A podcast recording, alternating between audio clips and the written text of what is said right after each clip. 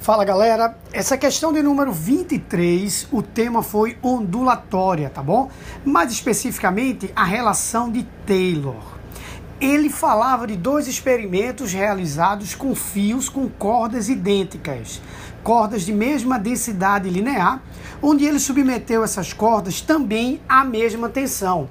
Então, observando a relação de Taylor, você consegue ver que se eles foram submetidos, esses dois fios, à mesma tensão e eles possuem a mesma densidade linear, eles são idênticos, então a velocidade de propagação das ondas nesses dois fios será a mesma.